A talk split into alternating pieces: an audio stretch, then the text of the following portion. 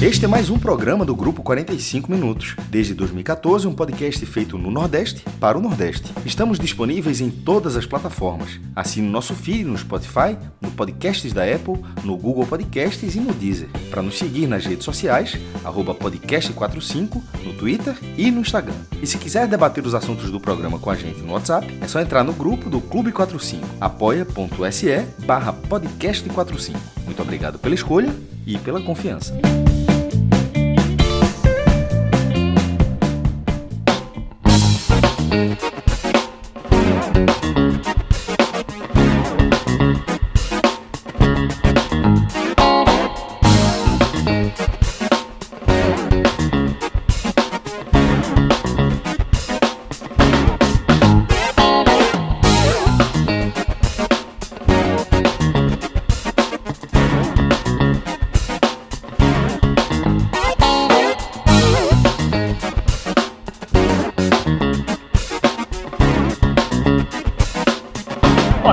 Galera, começando mais um mercado aqui no podcast 45 minutos. Sextou, sexta-feira, mas com muita informação por aqui. Eu sou o Fábio Hermano, estou com Cláudio Santana e Thiago Minhoca. O Fred tem uma folga, né? Muita live nesses últimos dias. Então, adiantou um pouquinho o, o final de semana e dando uma descansada. Nosso querido Fred, o Cássio também. Mas estaremos aqui, nós três, eu, Cláudio e Minhoca, para trazer as principais notícias do futebol nordestino nesta sexta-feira nos trabalhos técnicos o nosso grande Rodrigo Carvalho. Você, claro, pode interagir através do chat, mande seu super chat aí para nós. Enfim, estamos juntos aí, é, pelo menos na próxima hora. Essa live que, como vocês sabem, né, tem apoio da Bet Nacional, do Clique Esportivo e também do aplicativo Senhor Torcedor. E aí, amigos, tudo bem? Boa tarde para vocês. Tranquilão? Eu tô bem. Acabei de almoçar. Eu também tô nessa. Ai, Acabei de almoçar. Eu cheguei mastigando aqui, né? Eu... cheguei mastigando. O Rodrigo, tipo, bora minhoca, bora minhoca, tá por tu. Eu falei, caramba, quando é com Fred, assim, você ainda pode comer uma sobremesa. Minhoca que eu tava para trás de Fred e hoje é sem Fred. Não, aí hoje já é tipo, bora, bora, bora, bora, bora. Começar a começar. É, hoje é apenas 20 minutos de atraso, hein? Batemos o, batemos o recorde. Acho que dá para dizer que começou no horário, né? 20 minutos, eu acho que. Sim, sim. sim. Para 45 minutos é nada, né? É, que é, o, é, o, é, a média de atraso, né? 45 minutos. Por isso que é o nome é 45 minutos. Porque a nossa média de atraso, às vezes, é 50 minutos, mais de uma hora, né? Às vezes é menos, como hoje. E aí. Ó, tem pergunta para você, viu, Minhoca? Do Jaziel Silva. Tem uísque nesse final de semana também não, ou você deu uma parada? Amanhã, amanhã eu volto oficialmente a trabalhar pela rádio vou fazer Ferroviária e Asa pela, pelas eliminatórias da Copa do Nordeste. Aí amanhã, já de tarde, três horas da tarde, já vou ter que estar lá no Presidente Vargas para fazer esse duelo aí. Então, o uísque aí vai demorar de novo para ter aquele mesmo ritmo do final do ano passado. Boa. Vamos nessa, vamos começar os assuntos do programa de hoje. Vamos começar hoje de baixo para cima, tá? Vamos começar com os times baianos e a gente vai subindo no mapa até chegar lá em Ceará e Fortaleza. É, vamos começar com o Vitória, né? O rubro-negro baiano que anunciou o goleiro Muriel. Muriel, rapaz. Vocês lembram do Muriel?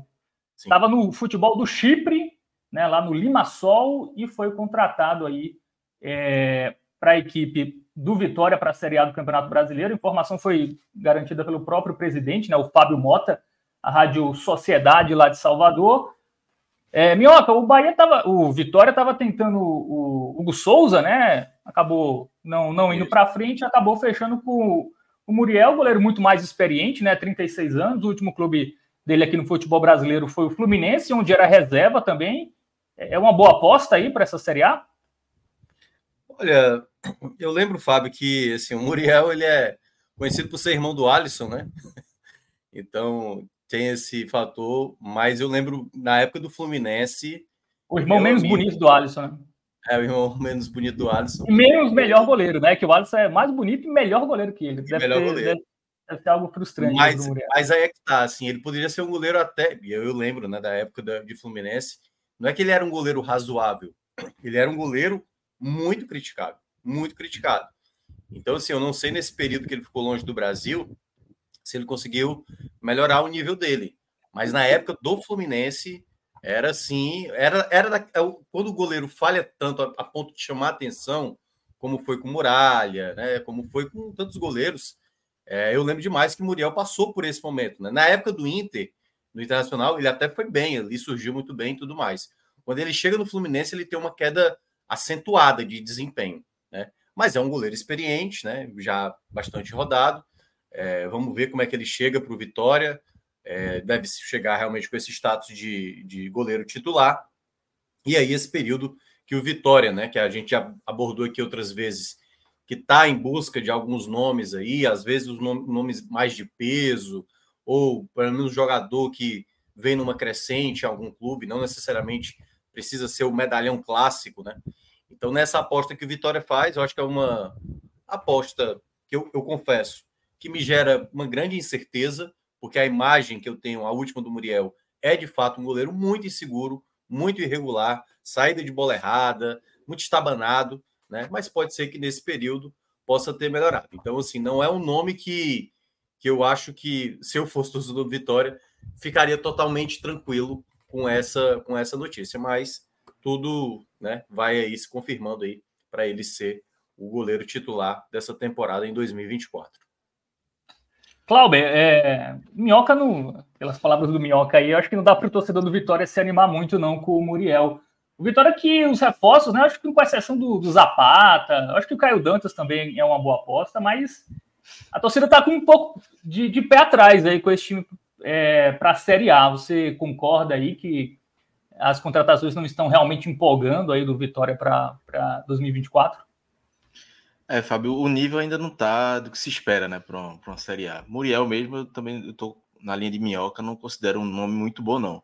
Mas tem Arcanjo, né? É, como já lembraram aqui no chat, que é, o, que é o titular.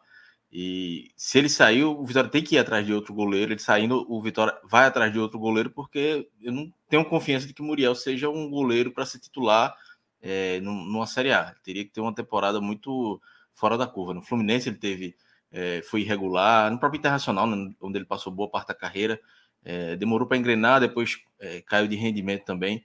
Então não é um goleiro que que eu confio 100%, não. É uma aposta pela, pela experiência, ele pode ajudar goleiros mais jovens, é, ser uma liderança no elenco, mas de qualidade técnica para jogar uma Série A, eu acho uma aposta é, arriscada do, do, que o Vitória faz. Mas vamos ver como é que vai ser, como é que vai ser o mercado do Vitória na sequência aí do ano. Por enquanto, ainda está tá abaixo para um, um, uma Série A. Preocupa, apesar de ter mantido uma base, e o que se fala muito é que manteve a base para começar o ano e aí ter reforços pontuais é, para a Série A. Por enquanto, os reforços é, é, nota 5, nota 6, pode dizer assim. Vai precisar de muito mais qualidade para disputar uma Série A que tem tudo para ser de, de, Tem tudo, não, vai ser de, de, de, investimentos muito maiores. Né? O, rival lá do, do, o rival do, do Vitória está mostrando isso. É, o Fortaleza, os times é, do Sul e Sudeste é, estão investindo pesado já para a temporada. Então o Vitória não pode ficar para trás disso, não, porque senão vai ficar. Vai entrar na Série A a passeio.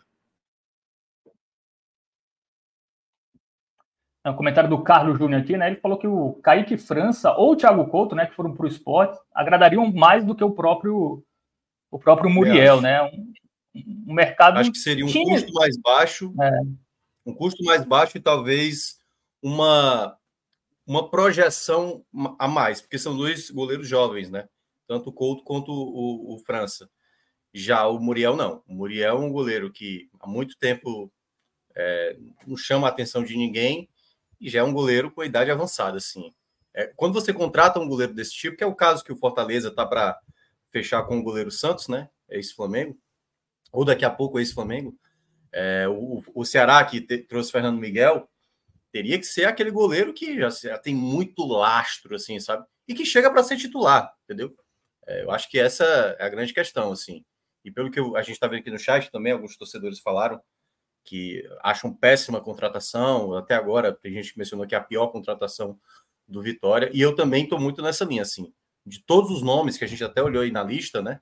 Que apareceu na tela para quem estava acompanhando, Cáceres, eh, Zapata, enfim, vários que chegaram.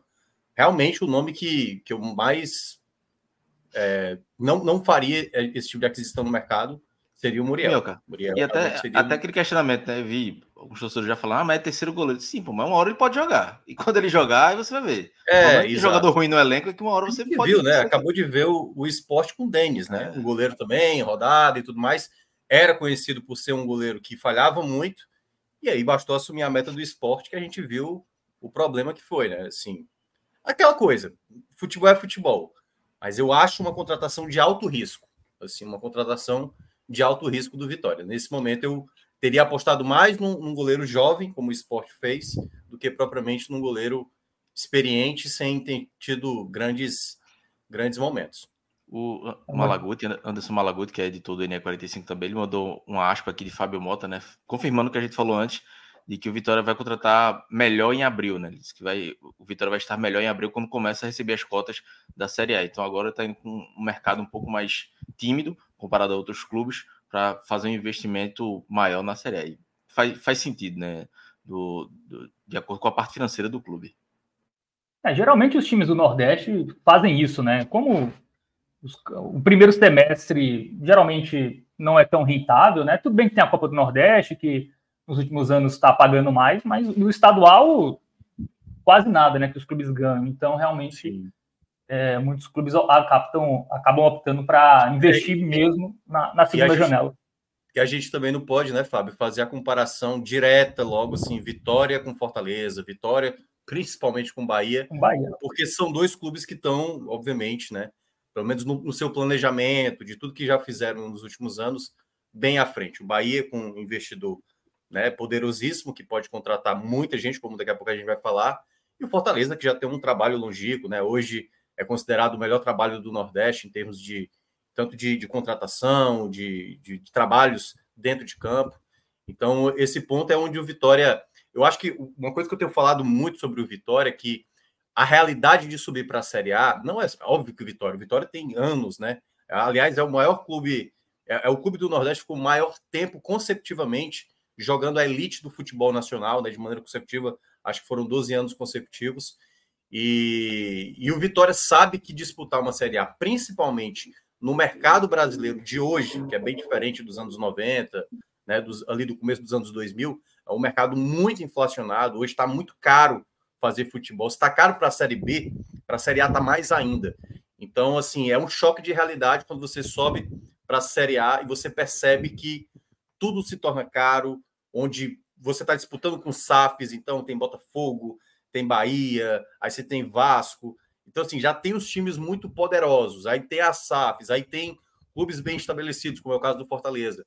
Então, essa disputa para o Vitória ela fica muito, muito difícil. Então, acho que por isso que o Vitória vai ter que fazer o com pouco fazer muito, né? Algo que o Cuiabá, tudo bem que o Cuiabá também tem uma injeção do agronegócio que pesa muito, né, a favor do Cuiabá.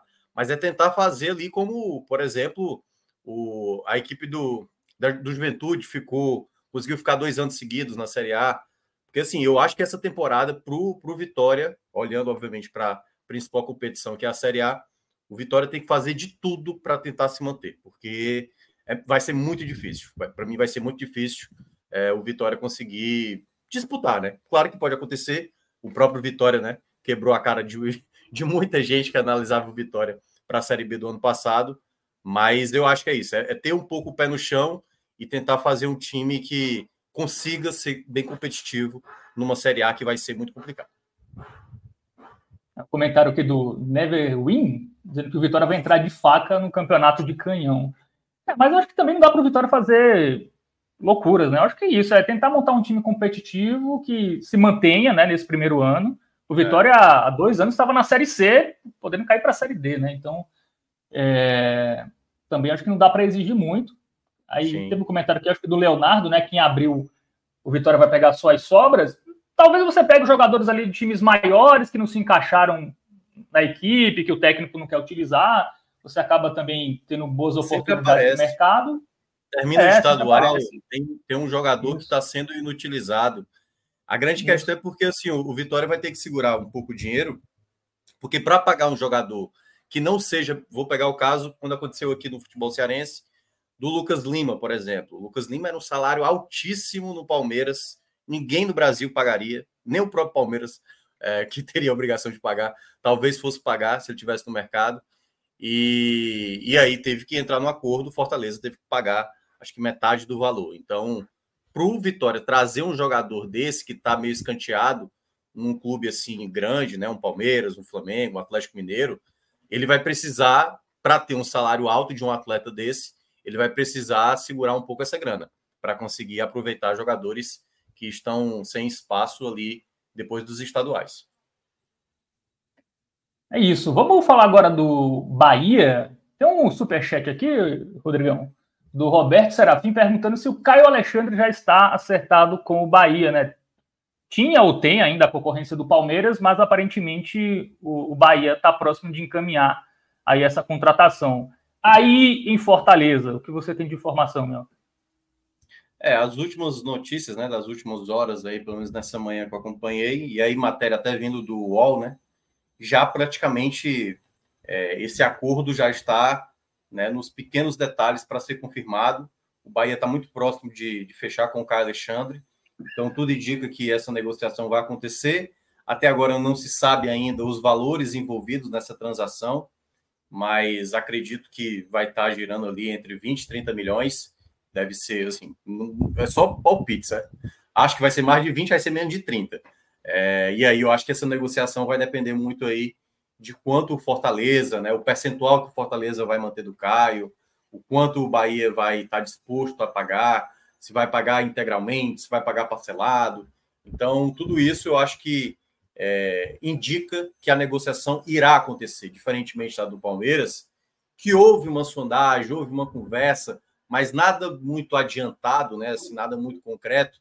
Essa do Bahia não, essa do Bahia já parece algo, pelo que eu olhei e vi algumas pessoas comentando, já é uma negociação bem encaminhada. Muitos torcedores do Fortaleza já praticamente sabem dessa situação. Eu tinha falado aqui durante a semana, né, que o Caio Alexandre, é, independentemente se o Palmeiras não fechasse, ou se até mesmo se o Bahia não fechasse essa negociação, sempre ia estar sendo visado no mercado, porque hoje ele é um dos principais jogadores do futebol brasileiro, assim pela qualidade de jogo que ele tem, muita gente né, é, gostaria de ter o Alexandre no seu elenco, e não só o futebol brasileiro, né? Você tem o futebol internacional também, que busca um jogador dessa, dessa qualidade. Então é natural um jogador da qualidade do Caio, que foi até eleito pela gente, né?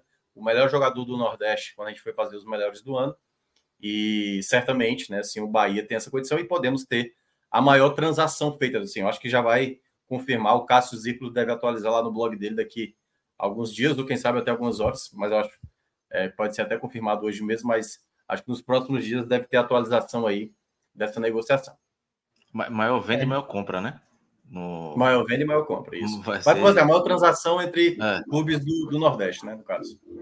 Vai ser uma realidade agora, né? É, talvez já não tenha que... É, chega o Bahia, é, chegar uma outra SAF forte no Nordeste, é, alguns clubes, em vez de vender direto para clubes do Sudeste ou para a Europa, já fazer esse, esse estágio aí, né? O Bahia está sendo a prova disso, né? De, de, é. de, passando à frente nessa questão do, do Palmeiras, por exemplo, e levando um jogador da própria região que se destacou né, na própria região. Isso. Só um detalhe a mais também, que é alguma coisa que dá um indício mais forte ainda de que a transação vai acontecer, né? De que o negócio vai acontecer Ontem à noite já começou a é, circular o um nome de um volante para o Fortaleza. O Fortaleza foi atrás do Bruno Gomes, que atualmente é do Curitiba, né? Jogador que passou pelo, acho que pelo Internacional, passou pelo, pelo Vasco e tal, surgiu no Vasco. E o Fortaleza parece estar já direcionando, né? Ali o substituto imediato para o Caio Alexandre, já imaginando essa negociação que deve acontecer com o Bahia. Então, é, pra, basicamente aquela coisa, né? Pode acontecer alguma situação de mudar, como daqui a pouco a gente vai falar de, de outras situações aí envolvendo Fortaleza, mas assim, o que tudo indica, né? Assim, é muito difícil imaginar que o Palmeiras, por exemplo, vai cobrir a oferta, entendeu? Já que o Palmeiras estava achando caro ter que pagar pelo Caio nos valores que o Fortaleza desejava. O, o, o Bahia não.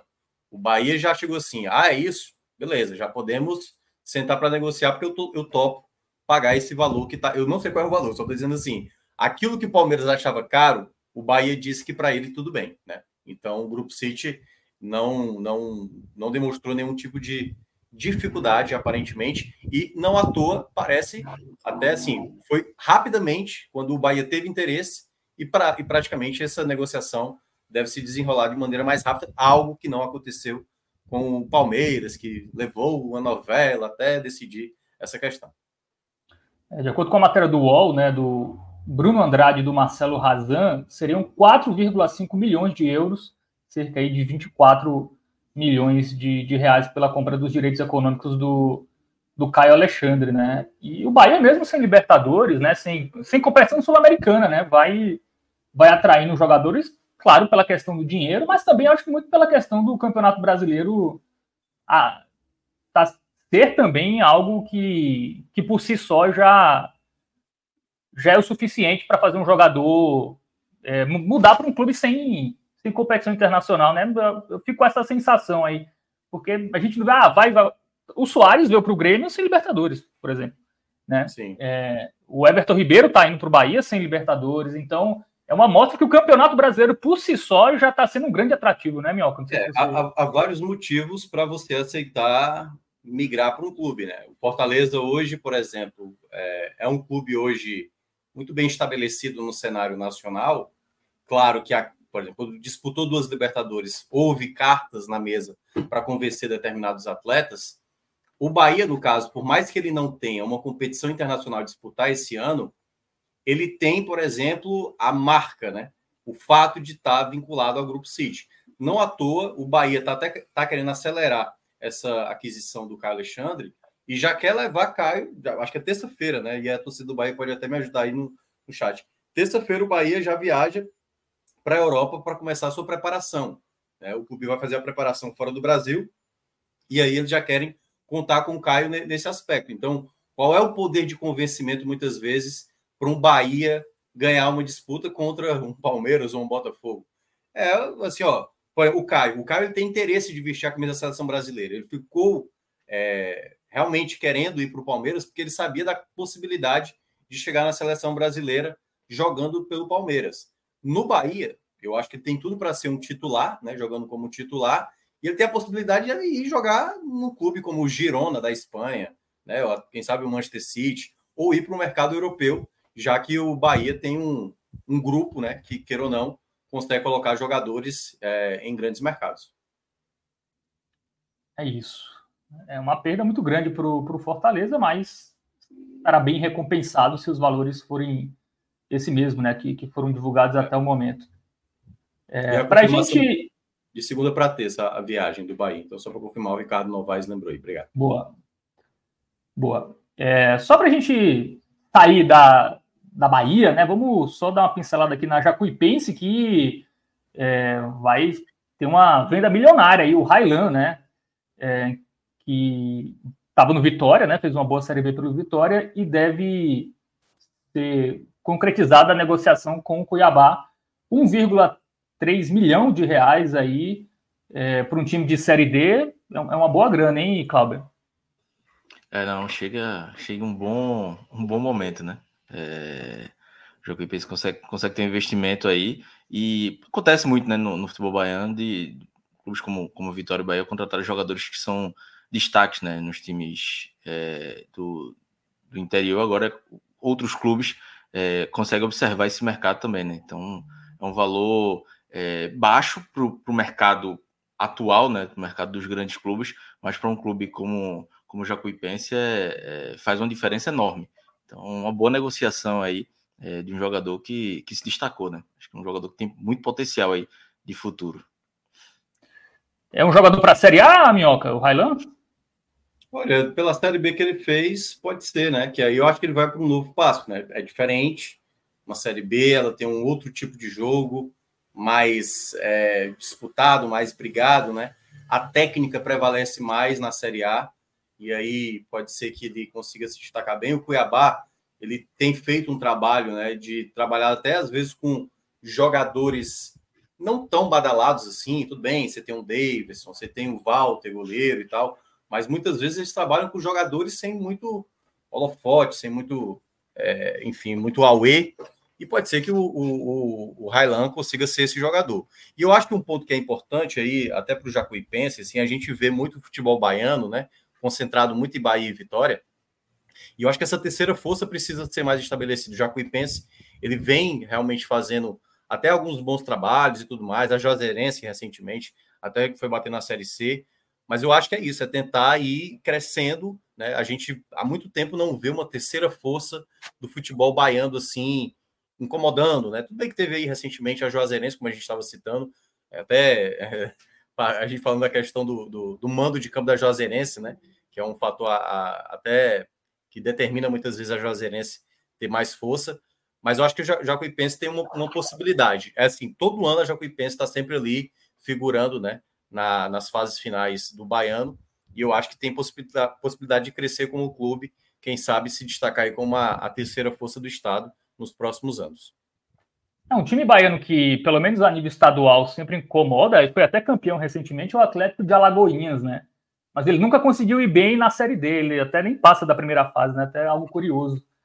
É, consegue fazer sempre um bom, um bom campeonato baiano e quando chega na, na, competição nacional, desmonta o time também, né? Fica com poucos é. jogadores ali que, que foram bem no estadual e acaba não, não rendendo. A Jacuipense eu acho que é o que tem mais potencial, né? É. Apesar de, é.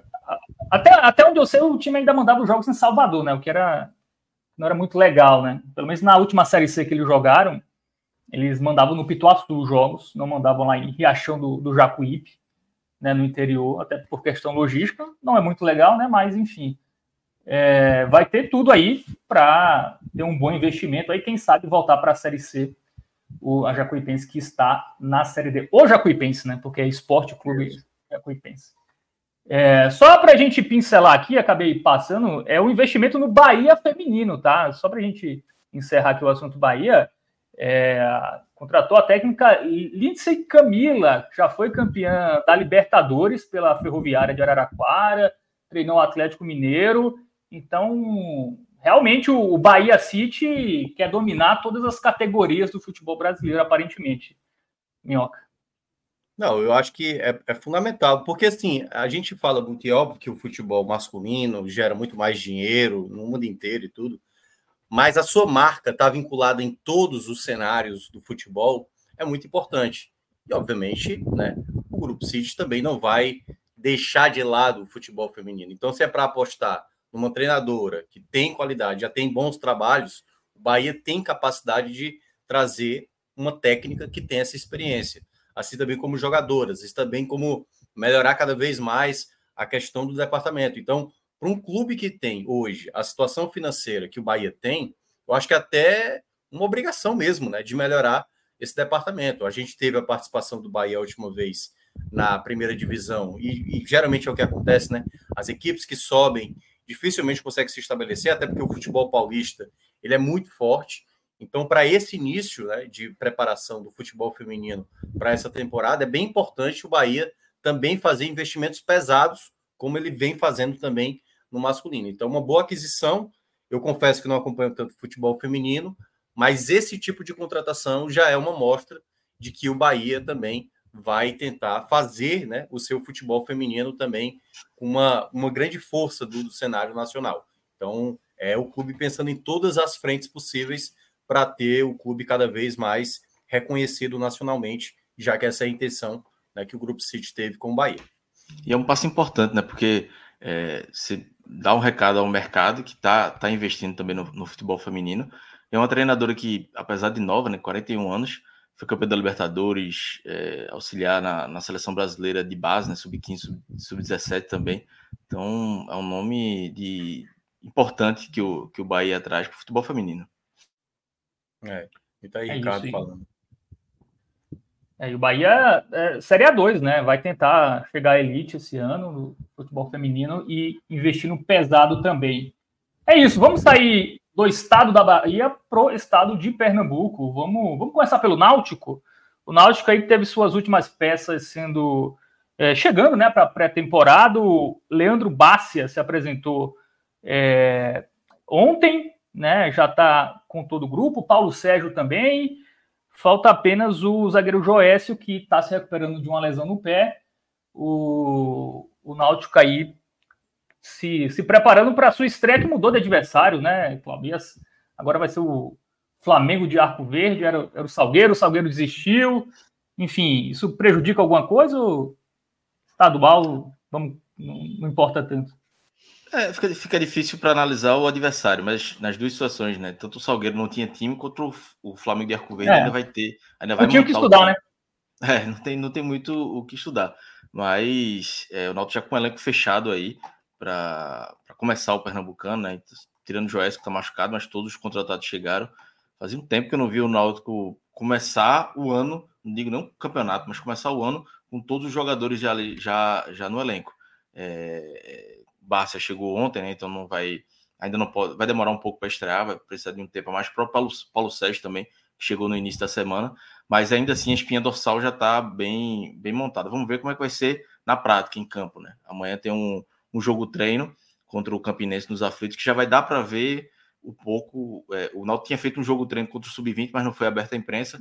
O de amanhã vai ser, então vai dar para saber como é que está o nível de desenvolvimento é, desse time. Mas pelo menos fora de campo a diretoria trabalhou bem é, na, no quesito de contratações, de montagem de elenco, de velocidade né, na montagem de elenco. Vamos ver como é que vai ser agora com o trabalho do Alan. Eu tô com uma boa expectativa, né? Mas futebol, futebol é obra do cão, então não dá para se emocionar muito. Então. Vamos ver como é que vai ser na prática. O lado, o lado do torcedor pesa muito, né, Cláudio? É. As decepções recentes. Cara, o cara sempre fica com o pé atrás, que é meu amigo, é. tá se iludindo. Não, é, mas, mas é tem uma coisa, Cláudio, que eu tenho reparado muito assim, no futebol brasileiro, acho que até muito nessa, nessa última nessa última temporada para essa nova temporada que se inicia 2024. Eu vejo que a, o profissionalismo ou até mesmo a maneira de se fazer futebol com mais serenidade, acho que a palavra é essa, assim, sabe? De saber aonde erra, fazer avaliações e tudo mais. É óbvio que o futebol vai ter gente indo mal, vai ter todo ano vai ter gente rebaixada, todo ano vai, vai ter equipe, no, no, caso do Náutico, né? Que vai disputar a Série C e que precisa voltar para a Série B. É, se não conseguir, vai ser considerado como fracasso. Mas eu acho que o ponto principal é esse, assim, há uma coerência de trabalho inicial que a gente consegue ver no Náutico, assim.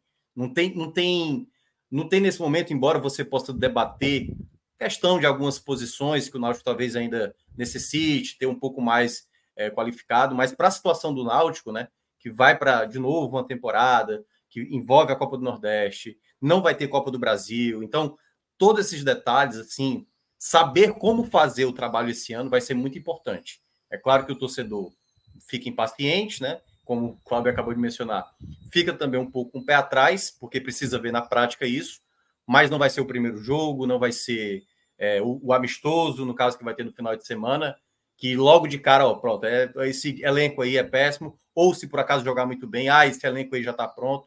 Então tudo é um processo. E eu acredito que o, o Náutico, espero que tenha aprendido com os últimos anos, que teve, é, não foi tão bem, e que consiga fazer uma temporada né, com, com mais, com, sabendo o que quer, né? Obviamente sabendo o que quer, porque situações adversas vão acontecer ao longo da temporada e é natural. Agora é saber como trabalhar nos momentos também complicados. É, eu acho que o Náutico ele fez uma boa leitura de mercado em relação à Série C. Eu acho que em relação ao ano passado, eu acho que me parece que o Náutico entendeu mais a competição que ele está. Jogadores que foram bem nessa última Série C, inclusive o Marco Antônio, que estava aqui Sim. no Botafogo da Paraíba. Enfim, eu acho que eu acho que ano passado fiquei com a impressão que o Náutico achou que ia de qualquer jeito subir, assim. Eu acho que ele não entendeu a dificuldade da Série C, que como a Série B vai ficando mais competitiva, a Série C também vai ficando, ainda mais com esse formato nacional, né? Todo mundo joga contra todo mundo. É, ficou a impressão que o Náutico se confiou muito na camisa, enfim, no peso, e, e não, não se atentou muito aos problemas do futebol, assim. Achou que ia se classificar a, a qualquer momento e acabou sequer indo para o quadrangular, né? Foi uma decepção. Mas eu acho que esse ano o Náutico... né? É... Isso, é, eu acho que. O... Aí, aí mudança de técnicos e tal, aí você vai perdendo. É por isso que eu estou dizendo, né? Tem que ter muita serenidade é. para saber, assim, Alan, começando, até que ponto a insistência tem que continuar, ou alguns percalços faz parte do processo inicial, entendeu? Então é muito importante o clube, estou falando do clube, né? As pessoas que fazem hoje o clube, quem comanda e quem faz parte desse grupo do Náutico entender o que é os objetivos desse ano, assim. É óbvio que você precisa ir bem no Campeonato Estadual, porque você precisa garantir Copa do Brasil do próximo ano, você precisa ir bem na Copa do Nordeste para garantir um dinheiro a mais. Né? Então, assim, obviamente o Náutico não entra como status de ser campeão da, da Copa do Nordeste, mas precisa ter metas bem estabelecidas para quando começar a Série C, aí você fazer pequenos ajustes, que todo o clube precisa fazer. Né? A gente sempre cita aquele Náutico da Série B que começou muito bem e ali foi uma acomodação geral, a ponto que muita gente considera que ali foi o divisor de águas para o Náutico voltar a sua estaca nem zero, né? Estaca menos um, porque ele estava na Série B e ele volta de novo para a Série C. Então o Náutico precisa sair urgentemente logo da terceira divisão, chegar no mínimo na Série B, né? Para se estabilizar, porque é onde você tem mais garantias, assim, né? Você tem um dinheiro mais estabelecido ali para trabalhar melhor. A diferença da, da C para B, acho que a Série C é um é. milhão que cada clube ganha, né? A Série B é oito, né? Não sei se vai chegar a 10 esse ano, mas é, a diferença é muito grande, né? De, de, de, visibilidade, né? De quantidade de jogos, né? Você tem na Série C você tem 10 jogos em casa, né? Até para você ter é. bilheteria é complicado, né? É, mas eu acho que o Náutico está com boas leituras aí para esse 2024.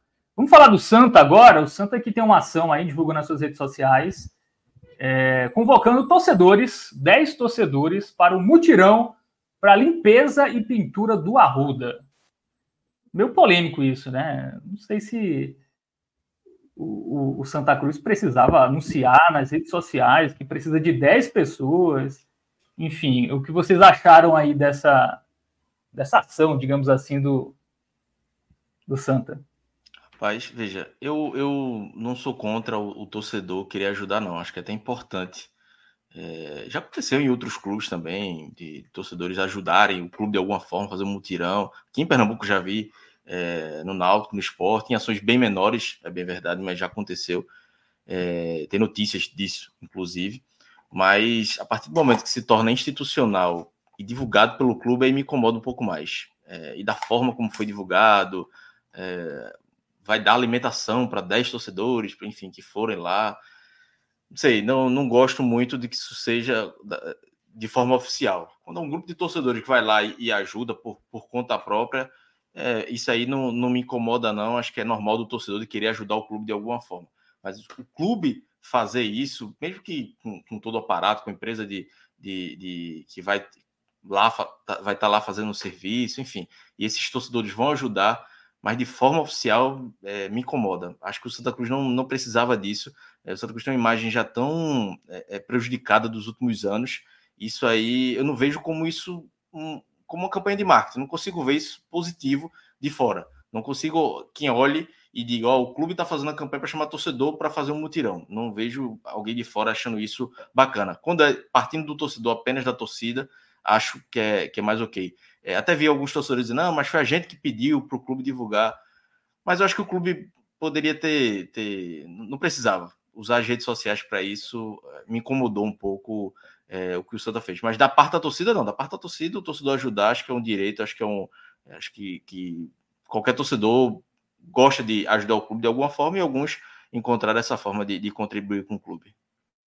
É, é eu tenho a sensação que que, que, só para que o Santa Cruz se sente orgulhoso dessas ações assim. É meio, eu acho que eles se sentem, ó, somos um time que mesmo sem divisão, a torcida vem, abraça, limpa o estádio. Eu acho que na cabeça do, dos dirigentes do Santa Cruz ou até de parte da torcida, eu acho que eles veem algo, isso como benéfico, assim, ó.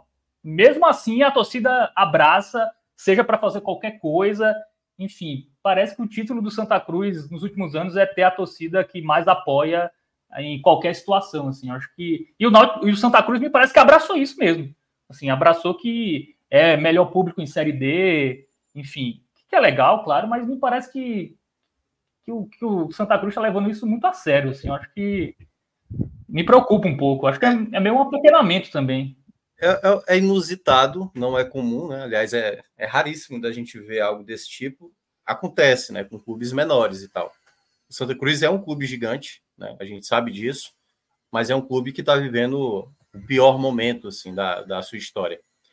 E quando vive o pior momento, coisas desse tipo elas não me surpreendem de uma certa maneira, porque esse tipo de, de situação que o Santa Cruz está passando, de uma certa forma, ele é mais um reflexo do que propriamente uma uma resposta. Tudo bem, é uma, uma maneira também, como você falou, Fábio, de ah, a torcida se faz presente, a torcida faz junto a torcida vai conseguir tentar reerguer o clube na situação que está hoje, para tentar voltar às glórias que um dia teve e tal.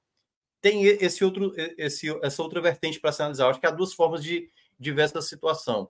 É, eu também, se o se meu clube fizesse algo desse tipo, eu ia mais refletir, por caramba, olha a que ponto a gente chegou, entendeu? A gente está hoje precisando que o nosso clube vá nas próprias é, mídias é, a, do, do, próprio clube, né? Para fazer uma convocação para que os torcedores colaborem com a limpeza e com a pintura e tudo mais do nosso estádio. E é quase isso, é tipo assim, é quase todo mundo meio que se abraçar para esse momento delicado. Então, acho que há duas formas de se analisar. É meio que encarar a realidade atual que o Santa Cruz passa, que é uma mistura com vergonha, uma mistura tipo, se a gente não se abraçar, isso também é, a gente vai passar por uma situação é, é mais complicada ainda, porque a gente já está sendo chacota, todo mundo está com pena e tudo mais. Então, esse momento para o Santa Cruz, eu acho que uma situação como essa que, que acaba acontecendo, é, na verdade, é, é, é, a, é a realidade hoje do Santa Cruz. Né? Então, assim, o torcedor que quiser ajudar, né, ele tem que tá, tá, tá total no direito, não acho que tem que ser julgado por isso, porque ele, né, obviamente, quer ajudar. E o clube, né, obviamente, ele se sente orgulhoso de, de utilizar né, os seus canais oficiais para fazer esse tipo de convocação. Eu confesso que eu não, não me sinto muito à vontade, não, para fazer um julgamento muito dizer se é certo ou errado. Eu acho que é a realidade hoje do Santa Cruz. E aí isso parte muito do que cada torcedor pensa. Certamente deve ter torcedores de Santa Cruz que concordam e outros que discordam. Então, nesse ponto, eu não consigo ter total convicção, não, assim, do, da escolha. É, a Luciane comenta aqui que é sinal que o clube está quebrado, né? E tem que, tem que pedir para o torcedor socorrer, mas um grupo de WhatsApp ali você arranjava dois torcedores, né? Não... Sim, sim. É, você, como disse o Clauber, né? Teoricamente você poderia fazer isso sem precisar mencionar, né? Aquela coisa com o clube ali oficialmente fazendo essa convocação.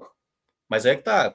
Talvez eles pensaram que isso era algo, pô, vamos mostrar que está todo mundo tentando reconstruir, né? Assim, e aí o fato de todo mundo se unir para limpar, para pintar ali o Arruda, é, simbolicamente para eles, pô, isso representa muito a nossa reconstrução. É uma outra forma de enxergar. Eu. A, a, debate. A debate. Eu não consigo. É. É, nesse ponto, eu fico em cima do muro mesmo. Assim, não tenho, não tenho vergonha não, de ficar em cima do muro. É o Santa que, inclusive, estreia na temporada no próximo domingo, né? Sete da noite, contra o Altos, lá no Piauí, pela pré-Copa do Nordeste. Lembrando que é jogo único, né? Quem empatar é pênalti, quem perder já cai fora. E para o Santa Cruz, uma vaga na Copa do Nordeste é essencial pela cota, né? É, então, é, realmente, não é nem só calendário, a questão do Santa Cruz é, é grana mesmo, conseguir é ir para a fase de grupos. É tudo. Cota e porque, porque veja, o, o, no pior dos cenários para o Santos, se o Santa fizer um péssimo pernambucano, o, ano pode acabar em fevereiro, final de fevereiro, né? Então, assim, Sim. ter um, o, a cota e além do calendário, um jogo, os jogos a mais, já que se tudo der certo para o Santa, é, chegando um, um, fase final do Pernambucano, pode jogar até abril. Uma final da Copa do Nordeste, que é improvável, seria junho.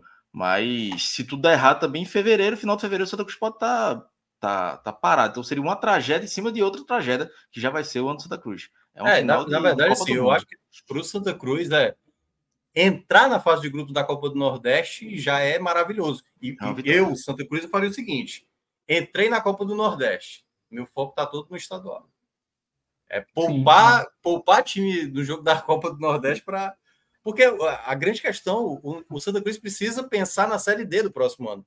Ele precisa voltar a ter calendário nacional. Né? É, a, é, é pelo estadual que ele vai tentar uma vaga na Copa do Brasil e na Série D. Não é a Copa do Nordeste, onde ele não é favorito. Ele pode ser vice-campeão da Copa do Nordeste e não garantir nem a Série D e nem a Copa do Brasil do próximo ano. Então, para mim, é entrou na fase de grupos, pega a cota lá, mas a prioridade toda é no campeonato estadual. Assim, eu não tenho nem o, o que pensar, não. Santa Cruz tem que pensar, focar totalmente no Pernambucano. Comentário aqui do Rafael, né? Ele fala que é uma empresa que vai fazer lá o serviço de limpeza e esses 10 torcedores foram convocados para uma ação, né? Então, então realmente o Santa vê com mal positivo mesmo, enfim. É, é, é, um, é, uma jogada de marketing, assim, é meio, de marketing, isso, meio túbia, né? Mas se fazer Mas, presente. Enfim, É, se funcionar para o torcedor de Santa Cruz é o que, importa, né? É, que é o que importa. O torcedor é.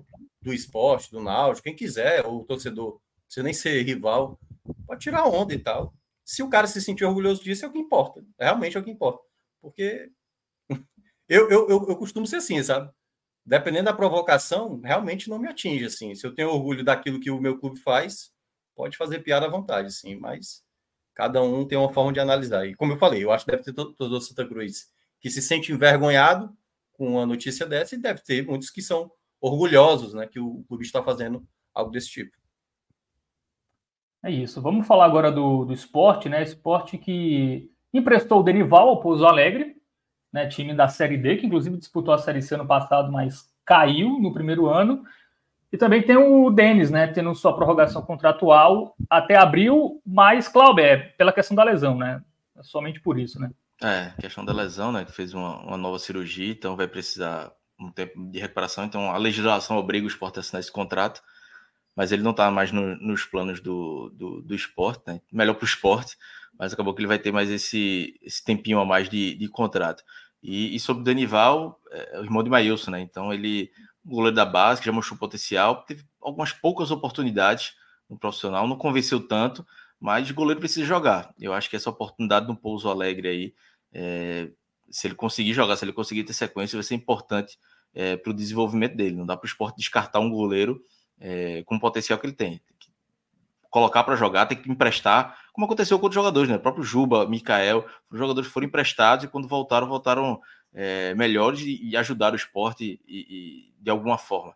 Então, é, Denival é esse caso aí, que eu acho que o esporte, uma hora ele vai ser o titular do esporte, mas ele precisa jogar. No momento, ele não está pronto para jogar. Então, o esporte contratou outros goleiros, vai utilizá-lo é, é, e o Denival vai ser emprestado para o Pouso Alegre para ver se consegue ter uma sequência maior e desenvolver na carreira. E Minhoca, sobre o, o Denis, né? Jogou muito no seu São Paulo, né? Teve uma carreira lá muito, te, muito tempo, né? Não estou dizendo é, muito bem, mas. Já acontecido pouquíssimo, né? É... Fica até abril no esporte, tem, tem mercado em Série B ainda? Tem, né? Olha. Ou não? Pode ser que sim, né? Algum clube ali, não sei se. Assim, tem, tem clube que. O Amazonas já. Enxerga, é, enxerga, às vezes, o status do jogador como uma coisa mais importante, né?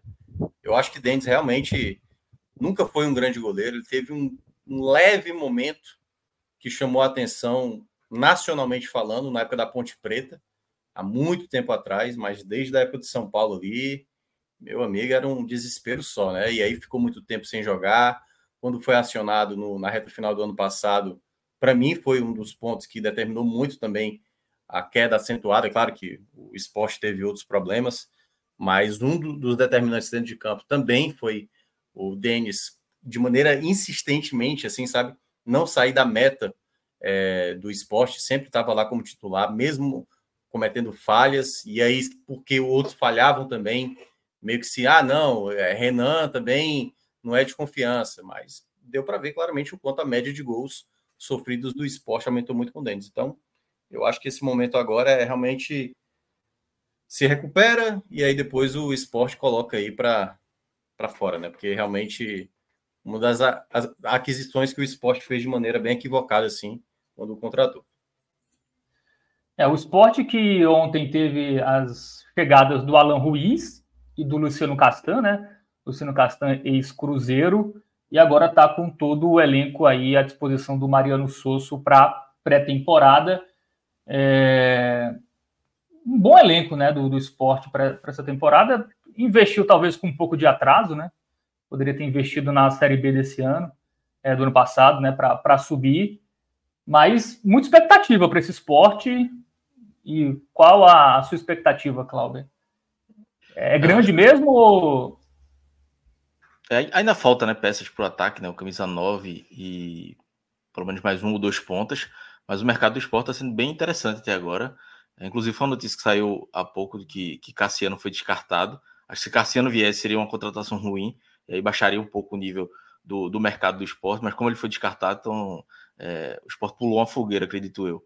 Então, se acertar nesse camisa nova, o esporte chega, chega forte aí, mas já tem uma, uma espinha dorsal, já tem uma base bem interessante. Acho que o esporte foi bem no, no mercado, conseguiu trazer peças interessantes E, e eu acho que o esporte começa, começa forte para a temporada. Mas é, esse último passo aí pode ser fundamental, né? Pode ser um divisor de águas, que são esses jogadores de ataque para chegar para se titular, principalmente o camisa 9. Acho que o esporte não pode errar. É, errou em outros anos, em outras posições. Para a camisa 9 agora, depois da saída de Wagner Love, foi uma peça importante no último ano, apesar de todas as polêmicas. É, o esporte não pode é, se dar o luxo de errar. É, teve, tem Zé Roberto, mas não, não, não, vejo Zé Roberto como sendo essa referência para titular para ser titular. Acho que o Sport precisa de um jogador de um nível acima para chegar, pegar a camisa 9 e começar a temporada.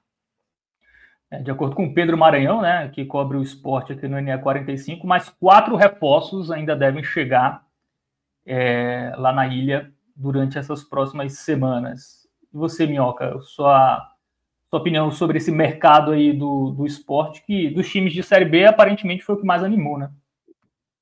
É, o que eu vejo do esporte desse ano, comparado ao do ano passado, já, já parece ser um elenco com mais profundidade, como o Cláudio acabou de mencionar. Ainda há lacunas, principalmente no setor ofensivo. Mas já é um elenco que você começa a ver com um titular e um reserva mais parecido, que é o que a gente viu do ano passado. E eu acho que é uma coisa que o torcedor do esporte vai ter que ter também uma certa paciência, como eu estava citando o caso do Náutico, né? Porque o começo de 2023 foi muito avassalador do esporte. E, queira ou não, isso vai ser uma comparação quase que imediata, entendeu?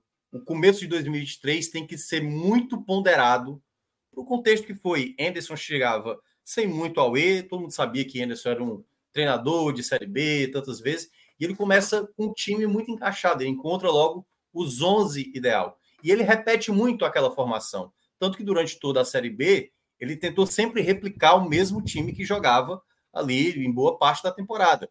E houve um momento que o time realmente desfacelou. Juba caiu de rendimento, Juba foi embora, Wagner Love caiu de rendimento, né? Fabinho e, e Ronaldo já não estavam mais tão encaixados.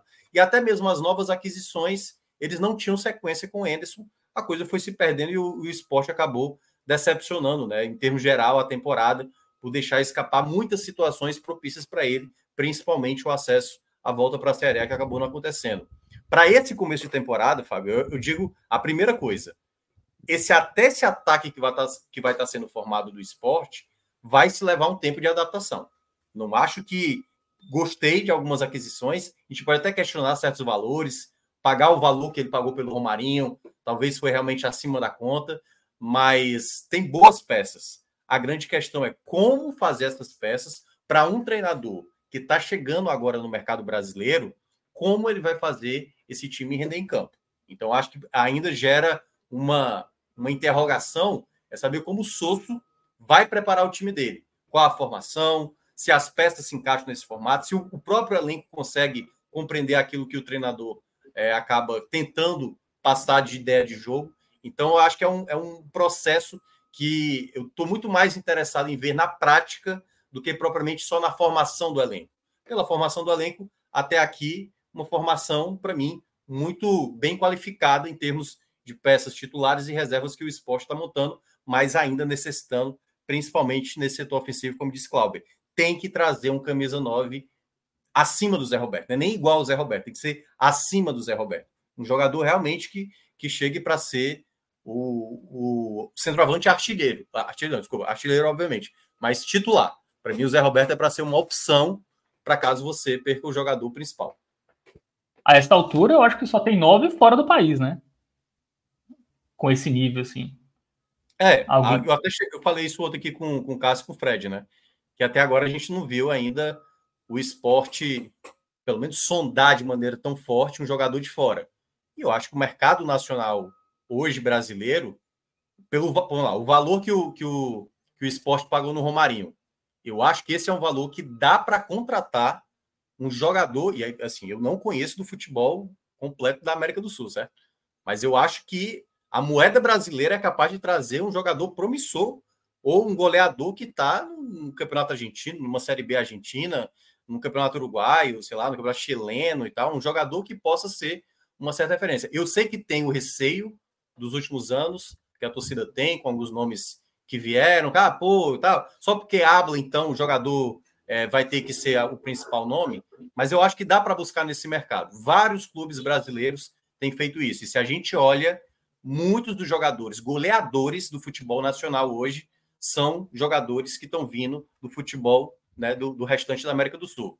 Verrete, Lucero, é, Cano. Então, assim, é claro que patamares salariais hoje que os clubes maiores do Brasil conseguem pagar. Mas eu acho que o esporte pode tentar trazer um algo diferente. Eu acho que não, não, não deveria estar privado apenas no mercado brasileiro, não. É, o Rodrigão me lembrou aqui, né? Eu falei que o esporte foi o time que mais animou nesse mercado de Série B. Ele lembrou do Santos. Realmente, né? O Santos está montando um time de Série A, pelo menos de jogadores de Série A, é, na Série B, mas eu acho que depois ali vem, vem esporte. Pelo menos até o momento, né? Claro que daqui que começa a Série B, tem é, muita é, água para rolar, hein? Né? Tem Ceará, são clubes que tem também, assim, que vão disputar no mercado com, com o esporte de uma certa forma, né? Essa fatia aí de, de buscar. Mas, é, para mim, não, não tem como você não fazer uma temporada sem ter um jogador ali, sabe? Aquela bola de segurança. O cara que vai te ajudar, como foi Wagner Love, né? No começo da temporada passada. A questão é quando ele caiu de rendimento. Aí realmente a gente viu que o esporte não tinha, né? Um substituto ideal. Bom, é isso. Vamos falar do Ceará agora, que não vai mais ficar com o Negueba, né? O atacante, o atacante de lado ali, foi emprestado para o esporte na Série B. Foi muito bem no Confiança, né? Na Série C do ano passado, é... mas está fora dos planos aí do Ceará para 2024. Não ficou muito claro o motivo, né? Assim, não sei se foi algo disciplinar, enfim. Mas eu acho que é um jogador que para a Série B cabe, né, Minhoca? Enfim. Eu, eu acredito que, que teve, Fábio, foi o seguinte. Eu acho que Mancini não participou da avaliação desse atleta quando Mancini chegou ao Ceará. A coisa já estava meio que encaminhada. Essa contratação do Ceará com o Negueba, esse, a, a, a, é, no caso tinha um pré-contrato, né? Já, tá, já tinha antes de Mancini chegar. E, obviamente, Mancini é o. Olha que coisa. Tirando o presidente do clube, João Paulo, Mancini é o mais longevo hoje do departamento médico desculpa, do Departamento de Futebol do Ceará. Então, João Paulo Sanches, que foi o que confirmou essa informação hoje lá na Rádio Povo, até que eu trabalho, é, o próprio Ricardinho, né, é, o Haroldo e tal, diretor de futebol, todos esses chegaram depois. Então, assim, o Negueba é antes mesmo de chegar. O, o, é, eu posso estar enganado, mas eu, eu acho que essa contratação foi feita antes mesmo de chegar o Wagner Mancini. E aí, nesse período, ele foi, né? O esporte até pagou para tê-lo na reta final da Série B, foi pouco aproveitado e acredito que na avaliação ali do departamento de futebol, olha, não faz, não tem esse perfil. A gente já tem outros jogadores aqui que a gente quer dar preferência, como o caso, o caso do Puga, o caso do Pedrinho, né? Você tem Barleta, enfim, é Saulo, Ailon, então vários jogadores que podem jogar pelos lados que para o Negueba, assim, vai ficar muito difícil ter esse espaço. E aí a gente tem que saber né, qual vai ser o tipo de negociação que o Ceará vai fazer se vai vender o atleta, se vai emprestar o jogador, mas o que a gente sabe é que o atleta não vai ficar para 2024, não está nos planos. E aí vamos ver agora qual o caminho, né? É, pelo que foi falado pelo João Paulo Sanches, que é o coordenador técnico do Ceará, já isso já está com o pessoal do, do, administrativo do Ceará, né? O pessoal do administrativo já está olhando aí, não sei se uma rescisão, não sei se uma venda, ou até mesmo um empréstimo para um outro clube, mas não sabemos qual o destino dele. Pode ser que ele volte por confiança, pode ser que ele vá jogar numa equipe de Série B, pode ser que vá para um Campeonato Carioca, vá para o Campeonato Paulista, enfim, as possibilidades são inúmeras. Aceitaria no Náutico, Clauber? Oh, tranquilamente, tranquilamente.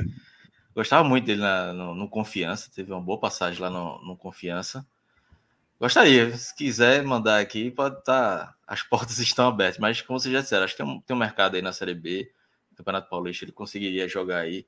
Agora é uma negociação muito, é, assim, é, institucionalmente para o Ceará, é muito estranha, porque contrata o jogador, tira do confiança, não utiliza, empresta para o esporte, quando ele volta, vai é, é, não, não vai ser utilizado. Ou seja, o Ceará contratou para não, não utilizar, emprestou para um, um, um rival da mesma divisão é, e não não vai utilizar o jogador. É tudo muito estranho. Pois é. Minhoca, vamos falar do, do Fortaleza aqui, que está contratando aí. O Santos já está praticamente fechado, né? O goleiro é, do Flamengo, mas também tem o zagueiro, né? O Barbosa, lá do Libertar. Disputa junto com o Botafogo do Rio. É, houve uma. Inicialmente ele ficaria no Libertar, enfim, tem alguma novidade? Qual, qual a posição do Fortaleza aí nessa disputa? É, parece que a novela vai chegar ao fim, graças a Deus. Eu espero que realmente chegue ao fim, porque é uma novela muito chata já, né? Já tem mais de uma semana que está se tornando uma novela que a cada dia que passava, Barbosa estava vinculado a um clube a detalhes de fechar. Então era o Fortaleza há duas semanas, era o Botafogo semana passada, já foi um clube russo que mencionaram. O Libertar falou que não, ele quer, ele quer ficar aqui, é só acertar ali um pouco do, dos valores que ele quer. Mas, segundo informações vindo do próprio Paraguai, uma rádio paraguaia, até se não me engano, se fosse uma rádio, mas foi um setorista paraguaio que mencionou que é, não vai ficar no Libertar, ou seja, essa possibilidade que ainda né, o Libertar sonhava em ter o atleta, né, segundo o próprio Libertar, o atleta queria ficar no clube, mas pela questão que ele queria receber um, um, um valor a mais, um salário a mais, que o Libertar não tava, não tinha condições de pagar, é, segundo a imprensa lá de Paraguai, lá do Paraguai, menciona que na segunda-feira ele está indo para o Rio de Janeiro para selar o seu acordo com o Botafogo. Isso informação vindo do Paraguai. Aqui no, no futebol cearense, né, na imprensa cearense, é, vi muita gente tentando apurar essa informação mas até agora nenhum êxito. Então, assim, a informação que veio mais concreta, pelo menos na manhã dessa sexta-feira, que era considerado né, o dia que Barbosa iria decidir se iria ou não para o Libertar, e com essa informação a gente já pudesse saber qual clube de fato seria o destino, tudo indica que o Botafogo vai ser o destino do zagueiro, né, que é argentino, é isso? Acho que ele é argentino, né? Argentino, lembrar. Argentino, isso que já trabalhou com o Voivoda, né? O Fortaleza tinha essa carta aí para tentar convencê-lo, mas eu acho que o fato do Botafogo disputar uma Libertadores, o fato do Botafogo ser uma SAF e poder pagar bem mais, é essa disputa muitas vezes que vai pesar contra o Fortaleza, né? Assim, era um jogador que muitos torcedores estavam animados, mas eu acho que essa última semana, Fábio, assim, eu vi muitos torcedores na minha bolha, né? Já meio que desencantados assim com Barbosa. Claro, se se confirmasse o cara ia ficar animado, mas aquela coisa de tipo pô, o cara tá, já tá fazendo muita cena, né? Já tá demorando demais, já tá dizendo, não, vou para lá, vou para cá. E aí, vale tudo isso mesmo? É, e aí, não, dizem que é, mas assim, as análises, assim, eu, eu lembro de alguns jogos dele, ele foi bem, mas era considerado um zagueiro fundamental, assim, né, para ser o titular ali, disputar, é, ficar na frente até do Tite, né, que é um zagueiro que se destacou muito na última temporada. Mas, enfim, eu acho que Fortaleza ainda deve, né, se não realmente confirmar isso, a, o Barbosa indo para o Botafogo, Fortaleza deve ir no mercado atrás de um outro atleta. Já tem plano B ou não? Ou ainda. Não, em termos de, não, eles devem ter um plano B, certamente, Fortaleza. Só que esse nome não foi até agora sequer. Assim, ninguém conseguiu ainda identificar. Até porque eu acho que ainda tinha um período de, de aguardo do Fortaleza, né? Para saber o que é que Barbosa ia tomar de decisão talvez agora com essa informação vindo de que ele deve fechar com o Botafogo, Fortaleza já deve partir para esse plano B, né? Já, já deve ter iniciado essa ideia de partir para o plano B. Bom, para a gente encerrar aqui o programa hoje, vamos falar da polêmica vinda do Flamengo ao Nordeste, né? Duas partidas, uma em João Pessoa, outra em Natal pelo Campeonato Carioca. E o Evandro Carvalho, presidente da Federação Pernambucana, classificou como uma palhaçada a vinda é, do, do rubro-negro carioca ao, ao Nordeste. Enfim, é, acho que o Cássio já deu uma aula né, sobre, sobre esse assunto. Né? O problema não é o Flamengo vir, o Flamengo pode jogar onde ele quiser, né? É, tendo um estádio lá para ele, e como é um clube nacional, enfim, ele fomenta aí sua torcida, que tem pouca, pouca chance de, de vê-lo pessoalmente, né? É, eu acho que o grande problema nisso é, são as federações, e até no caso da Paraíba, não sei como no caso do Rio Grande do Norte, o governo, a federação fazendo um esforço tremendo é, para o Flamengo vir jogar aqui. Eu acho que isso que, que incomoda mais, né? Você joga contra seu próprio futebol, né? Como o Cássio bem falou na, naquela live, né? E essa entrevista aí, é, eu, eu conversei com o Evandro, e aí eu perguntei, né? Eu, falando sobre um assunto, acabou que entrou em outro assunto. E eu perguntei, e o Flamengo vai jogar na arena, aqui na arena de Pernambuco? E ele disse, que Flamengo? que já falou assim, né? Meio puto da vida. É o Flamengo do Rio de Janeiro. é. o Flamengo do Rio de Janeiro vai jogar aqui em João Pessoa, vai jogar em Natal. Aí, não, isso, aí ele começou a falar, isso é uma palhaçada, desvaloriza o futebol do Estado. Enfim, é, é, a fala dele tá correta, acho que é uma, a fala, uma fala correta, só que a gente sempre fica um pouco pé atrás com o que Evandro fala, né? Porque muitas vezes que ele fala uma coisa acontece outra, e outras também às vezes é mais para desviar o foco. Pode ter sido uma fala aí para desviar o foco da, da questão da inversão de mando de campo que aconteceu no dia anterior, a questão do Petrolina, é, que o Petrolina, a prefeitura de Petrolina disse que o estado vai ter condições para receber o jogo contra o Petrolina Esporte, e ainda assim a federação tirou o jogo e mandou para a Arena de Pernambuco. Enfim, acaba que isso favorece ele de uma desviada de foco. Mas é, tirando essas segundas intenções, a fala dele, é, eu acho que que está correta, pelo menos na, na linha de raciocínio dele. É, embora não mereça 100% de confiança, ainda assim é, um, é uma, é uma fala correta, né? De, de uma crítica. De, de, de, Eu até fazendo a matéria, eu não sabia que o Flamengo ia jogar também no Mangueirão, em Belém. Eu só tinha visto que ia ter Natal e e, não, acho que é na Arena Amazônia, é em Manaus. Não, e vai ter um Mangueirão também. Colocaram outro, outro agora. E, é, ah. O primeiro é na Arena Amazônia, mas vai ter outro ainda no Mangueirão. Que já foram vendidos 35 mil ingressos. Aí eu fiquei espantado. Pô, é, infelizmente é uma realidade é, é, forte que a gente aqui no 45, enfim, os torcedores dos clubes locais têm que lutar contra, né? Que, que, que depois de anos é, é, ser empurrado o Flamengo para o Nordeste, para o Norte-Nordeste, a gente cria uma resistência, mas parece que quer voltar de novo. Então, e, e, quando se tem o apoio das federações locais, aí é, complica muito. Ainda bem que pelo menos é, Pernambuco ainda se mantém, espero que continue assim. Pernambuco já teve, né? Até um jogo é, Fluminense e, e, Botafogo 2013, mas foi um fracasso público, né? Apenas 9 mil torcedores na Série A. O Botafogo estava com o engenho interditado, Maracanã em obras por, causa, por conta da Copa das Confederações. E Espero que não tenha. Acho, acho que é ruim para o futebol do Nordeste quando tem esses jogos aí. Principalmente como você falou, Fábio, com apoio das federações, do governo, pintando arquibancada, enfim, é, é, é triste para o futebol daqui.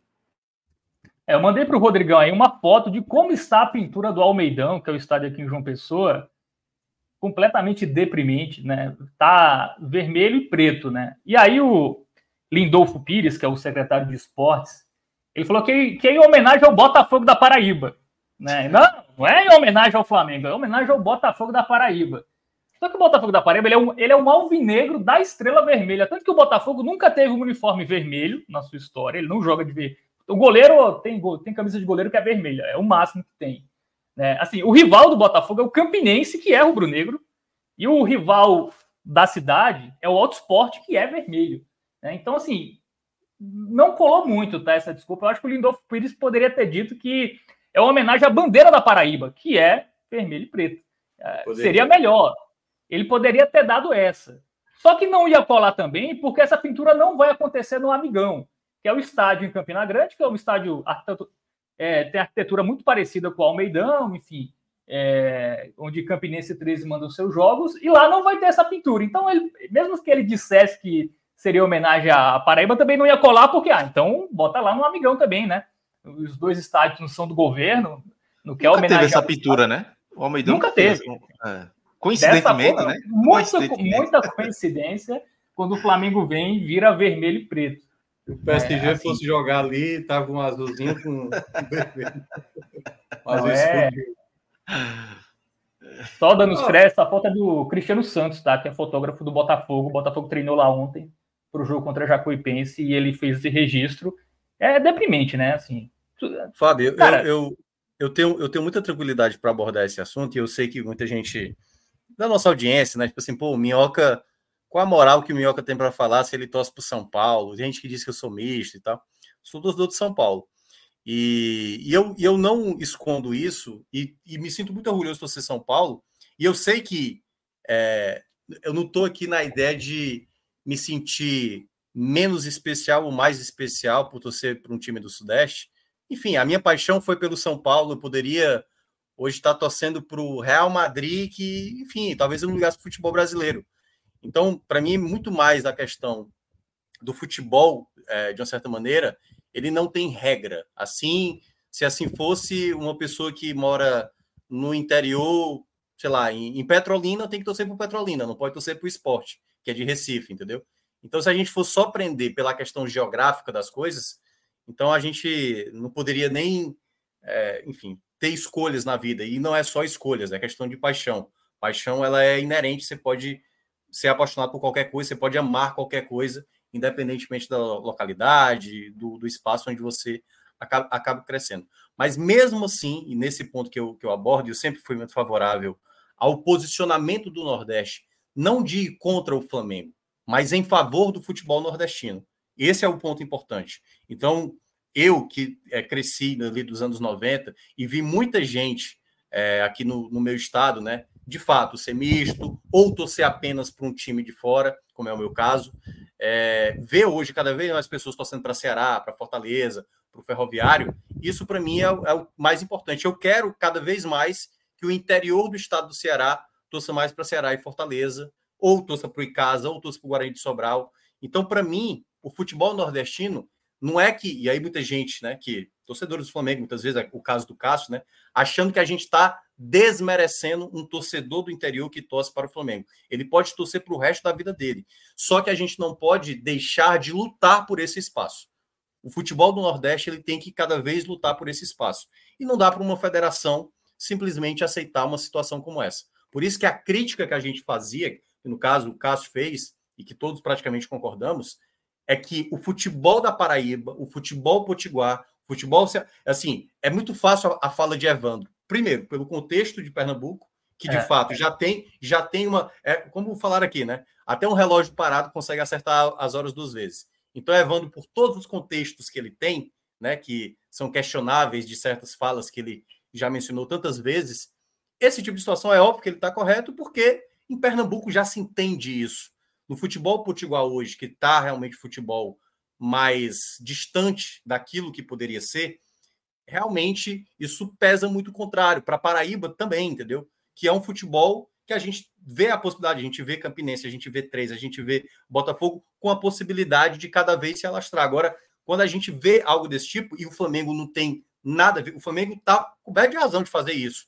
Agora, como eu falei lá no, no, debate quando eu participei disso. Eu acho um absurdo o campeonato carioca acontecer fora do estado do Rio de Janeiro. Assim, eu acho completamente errado isso acontecer. E o Flamengo poderia vir para o Nordeste, como poderia para o Norte, fazer uma outra competição que ele quisesse. Poderia trazer o Palmeiras, poderia colocar um time da Paraíba para jogar, para ter um, um Aue a mais, mas eu acho que fica muito errado a federação, ou até mesmo alguns clubes se dispuserem a quase essa.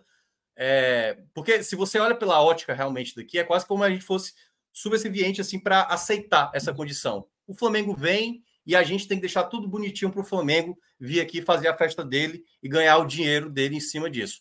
E eu acho não. que o Flamengo ele, ele pode fazer isso, mas desde que isso não é, não impeça com que os clubes locais e principalmente a federação de cada estado tente cada vez fomentar a, a, é tentar fortalecer um futebol que é muito difícil de competir com o Flamengo. Assim, ninguém vai conseguir bater o Flamengo, nem o Corinthians vai conseguir bater o Flamengo.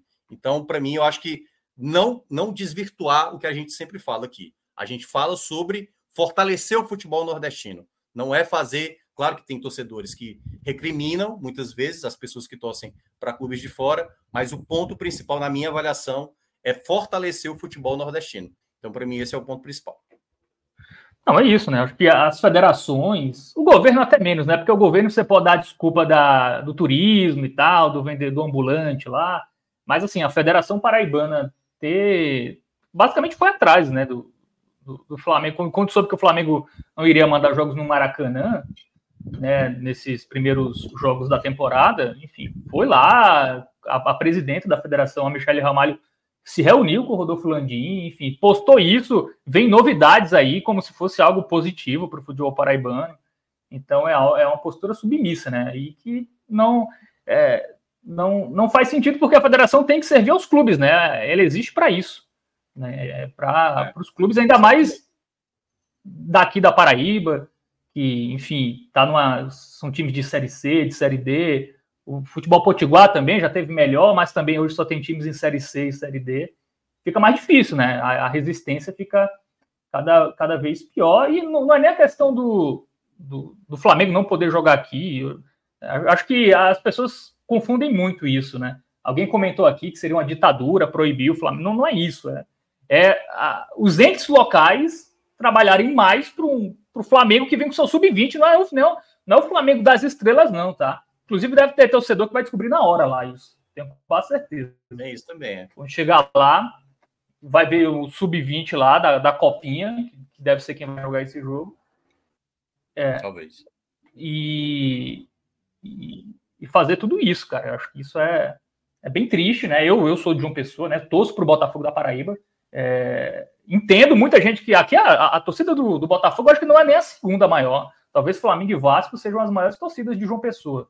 É bem provável que, que realmente seja isso. É, e que é normal, né? Acho que tem até um, uma entrevista do Bruno Formiga, né, jornalista cearense e tal, que ele fala que aqui no Nordeste a gente sempre viu jogos de Flamengo, de, de Vasco, e antigamente não tem streaming. Eles, o Paraibano tem transmissão em pay-per-view, antigamente não tinha isso. Ou, ou o cara ia para o estádio e tinha alguém que levasse ele, né? Uma criança é, define o time com seis anos. Se ele não tem alguém que o leve no estádio, né? Aqui na Paraíba, por exemplo, como ele ia torcer para o Botafogo, né? Se ele não, não teria meios de acompanhar, ah, só se for pelo rádio, algo que uma criança de seis anos, obviamente, não vai é, ouvir no rádio um jogo. Então, isso está mudando agora, né? Isso realmente agora está mais fácil. Todo mundo consegue acompanhar os jogos, as notícias, enfim, mas é, nada contra o Flamengo jogar aqui, mas contra tudo isso, né? Pintar a bancada de vermelho e preto. É, é, aí já é, já é além, né? Já é além do. É, é muita submissão. É. submissão. O Santa Cruz, se jogar aqui, se cair Botafogo e Santa Cruz na, na próxima fase da pré-copa do Norte, o Santa Cruz vai, vai assistir em casa com essa pintura do, do Almeidão. Mas é isso, amigos. Algum comentário aí? Tem um superchat em é euro isso aqui? Acho que é, hein? É euro. É. Rezinho é euro. Eu sei é euro. Uma pergunta aqui para vocês. Uma final da Copa do Nordeste no Maracanã seria um amor? Isso aí sa saiu de mim, essa, essa ideia aí, pô. A gente ah, gravando, a gente gravando o programa e a gente debatendo exatamente sobre isso, né? Da Federação Potiguar e Federação Paraibana. E eu falei que, para mim, eu acho que toda competição ela tem que respeitar, dado que não tenha nada de força maior, né? O seu aspecto local, assim, o seu aspecto que abrange a região. Assim, por que, que hoje não tem jogo na Ucrânia? Porque está tendo uma guerra na Ucrânia. Se entende por que, que não está tendo jogo na Ucrânia. Se o Maracanã não está podendo receber, que vai jogar em outro local, velho, no Rio de Janeiro. O campeonato tem que ser no Rio de Janeiro. Não dá para libertar. Assim, a liberta é um absurdo a Libertadores, uma final entre Boca e River Plate acontecer no Bernabéu, pô. Ah, o Bernabéu é maravilhoso. O Maracanã é maravilhoso, eu acho maravilhoso. Mas eu, eu confesso que para mim tem que ser na região. É, eu acho que é o que representa uma competição. Assim, é uma questão muito pessoal minha, né?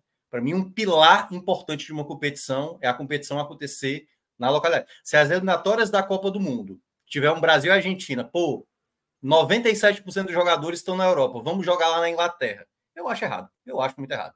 Então, para mim, tem que ter, no mínimo, respeitar a localidade. Assim, seria muito legal ver uma final da Copa do Nordeste, principalmente dois clubes de massa jogando no Maracanã, porque eu, tenho certeza que lotaria o Maracanã, estaria lotado, mas eu acho que eh, eu ainda prezo muito pelo, pela localidade. Preferia ver o jogo na, no Castelão, na Arena Fute Nova, na Arena Pernambuco, na Ilha, enfim, nos aflitos. Assim, prefiro muito mais ver isso do que no Maracanã, que obviamente é um palco que a gente respeita muito, mas ainda prezo mais pelo o, o aspecto geográfico da coisa. É, também. E aí, Cláudio, também concorda com o Minhoca? É, também. Sou contra essa final no, no, Maracanã. Eu não gosto nem da ideia de, como querem fazer, de finais da, da Copa do Nordeste em arenas de Copa, né? Eu acho que isso aí ter, deveria ser uma escolha do clube. Se o Campinense for para a final, o Campinense tem que jogar numa arena, ou no, na Arena de Pernambuco, ou no, no na Arena das Nunes. Tem que jogar no, no, seu estádio, tem que jogar no, no Amigão, ou, ou, um time do interior da Bahia, ou Sampaio Correia, jogar no seu estádio. É, se o time quiser jogar, é, se, o, por exemplo, o Santa Cruz for para a final, o Náutico for para a final é, da, na, da Copa do Nordeste, quiser jogar na Arena de Pernambuco, ok, é uma opção do clube. O esporte já vai jogar esses esse primeiros meses do ano, né? Mas se não for uma opção do clube, eu acho sou contra essa imposição. E aí, fora do, do Nordeste, é que eu sou completamente contra também. Então, estamos de acordo aqui, estamos concordando. É isso, amigos. Vocês querem comentar mais alguma coisa? Ou podemos cestar? Cestar mais ou menos, né? Que eu vou continuar trabalhando aqui no Clique Esportivo, o Cláudio também, no NE45. O Mioca que vai tomar um uísque agora, né? Ah, não, vai não, estudar, né, para ferroviário. Eu preciso pega a visão para você, meu amigo. Ah, boa. Tô esperando fiz, aqui. já fiz os quatro jogos de água do domingo. Faltam três seu, dois do Gabriel e dois do, do Luiz, assim. Então, ainda essa tarde ainda vai render muito aqui em termos de trabalho. Então vamos nessa, né? Valeu para todo mundo que participou no chat aí. Quem não curtiu, curte aí, não esquece, compartilha com a galera. Segunda-feira tem mais mercado. Tamo junto. Valeu, Clauber. Valeu, Minhoca. Valeu, Rodrigão, nos trabalhos técnicos. Valeu. Até a próxima. Falou.